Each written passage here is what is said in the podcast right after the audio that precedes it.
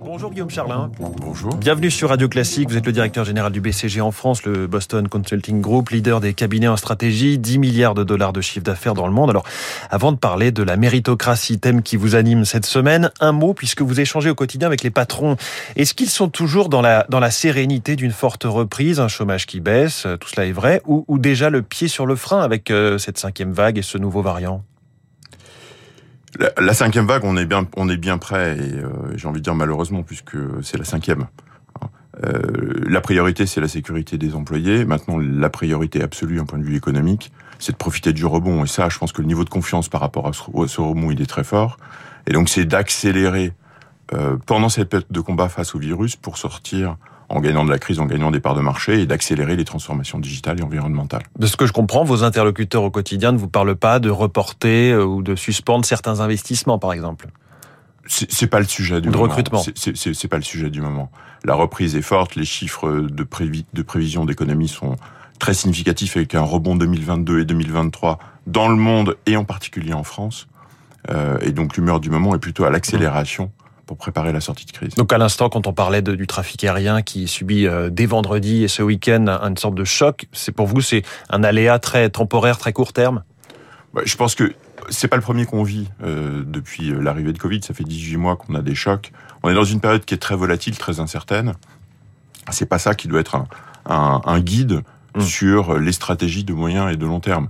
Donc, est-ce que ça peut décaler les choses de quelques mois? Je pense qu'on verra. On, voit, on a bien vu la réaction de la bourse. Je vais pas dire que ça va être sans incidence, mais ça change pas les plans d'action de fond, les initiatives de fond qui sont euh, le recrutement euh, et les grandes transformations euh, derrière lesquels les entreprises sont engagées aujourd'hui. Un peu d'optimisme, ça fait du bien. Merci Guillaume Charlin. Venons-en justement, vous parliez des sujets de fond. Euh, vous êtes directeur général du BCG en France. Venons-en à la méritocratie, le thème des, des entretiens de Royaumont, un événement que vous soutenez. Il aura lieu vendredi et samedi en partenariat avec Radio Classique. Vous avez réalisé une étude avec Ipsos qui sera dévoilée à la fin de la semaine, mais vous pouvez déjà nous en livrer quelques tendances. Est-ce que ce thème de la méritocratie est une notion importante aux yeux des Français? Alors, de, euh, la réponse est oui. Et de, quoi parle-t-on en fait? La méritocratie, c'est euh, la possibilité pour chacun de réussir à deux conditions. En avoir l'ambition et fournir l'effort en termes de travail pour, euh, pour y parvenir. Et cette valeur, cette promesse, elle est essentielle dans notre société. Elle est facteur de cohésion et elle permet de tirer le meilleur de chacun. En fait. Donc elle est essentielle dans la société et aussi dans les entreprises. Et c'est pour ça que... Mais les Français y adhèrent. Et les Français y adhèrent. Et les Français y adhèrent. En revanche, euh, elle est perçue comme étant de moins en moins tenue, cette promesse. Et c'est pour ça que c'est important d'en parler. Important d'en parler pour la société et important d'en parler pour pour l'entreprise. Mmh. C'est-à-dire que les Français ils, croient, ils le souhaitent, ils sont attachés, mais ils, ils la voient de moins en moins, cette C'est une promesse à qui est en, Exactement. C'est une promesse qui est en perte de vitesse pour les, pour les Français. Euh, et il y a trois tendances fortes qui se dégagent hein, dans l'étude dans qui confirment cela. Euh, donc la première, c'est qu'on y croit de moins en moins. On pense qu'elle est de moins en moins tenue, ce qui ne veut pas dire qu'elle n'est pas importante, hein. hmm. mais elle est de moins en moins euh, tenue. Observée, oui. Euh, et le déterminisme social reste, à l'ordre 1, un facteur de réussite plus important. Donc ça, ce qui va contre la méritocratie. Et la deuxième chose, c'est l'école. C'est-à-dire que le premier lieu où la méritocratie va pouvoir jouer, c'est l'école. Or, le, les Français ont le sentiment de pas avoir été dans, dans, au sein de leur école suffisamment soutenus dans leurs choix, dans leurs apprentissages, dans leur développement, pour que cette méritocratie joue à plein. La vision de l'école est dégradée sur le côté qu'elle renforce les, les, déterminismes sociaux. Elle ne joue pas son rôle d'ascenseur social.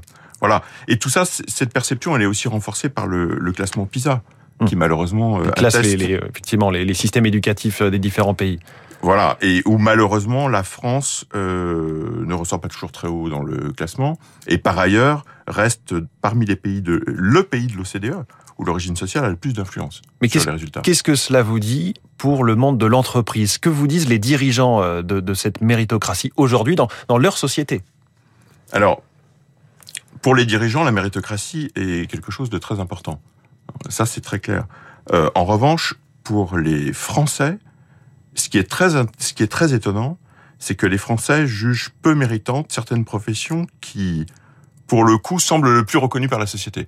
Le footballeur est mis au même rang que le chef d'entreprise. J'aurais dû dire l'inverse. Le chef d'entreprise est mis au même rang que le footballeur. Mm. En tant qu'entreprise, ça doit nous interpeller. Ça doit nous interpeller. C'est-à-dire que Comme des professions, il y a peu de mérite. Je, je voilà, comme des professions qui sont désignées comme des professions Ouais. de réussite, mais au revanche, il y a peu de mérite. Et à l'inverse, euh, infirmiers, pompiers, enseignants sont des, des, euh, professions dans lesquelles il est désigné peu de réussite, alors qu'il y a beaucoup de mérite. Mm. Et à juste titre, il y a énormément de mérite dans ces euh, dans ces professions-là. Donc ça doit interpeller l'entreprise parce que cette méritocratie, elle permet de, à ce que chacun donne le meilleur et de tirer tout le monde vers le haut. hein. Et pour autant, le chef d'entreprise, lui, n'est pas vu comme méritant. Et alors, qu'est-ce que vous, au sein du, PC, euh, du BCG, vous mettez en place concrètement pour, euh, j'allais dire, réaffirmer cette méritocratie? Alors nous, la méritocratie, elle est au cœur de notre ADN en fait. hein. On est un partnership, on a 1500 associés au niveau mondial, et ce qui fait que notre société fonctionne, c'est la confiance. Or, euh, l'ingrédient de cette confiance, c'est la méritocratie. Donc c'est absolument euh, au cœur de, l'ADN de notre société.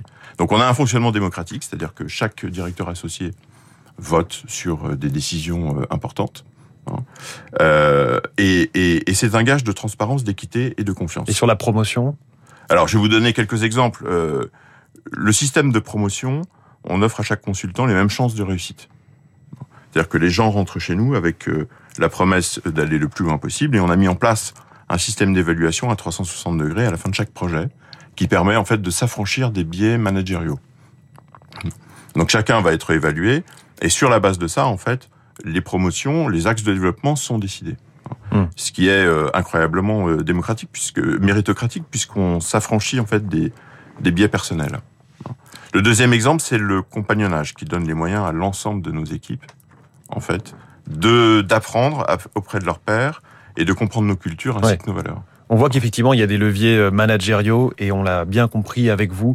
Euh, Guillaume Charles, directeur général du, BCG en France. Merci beaucoup, invité du Focus Eco de Radio Classique. Merci et bonne journée. Il est 6h53, la chronique 3 minutes pour la planète dans un instant sur.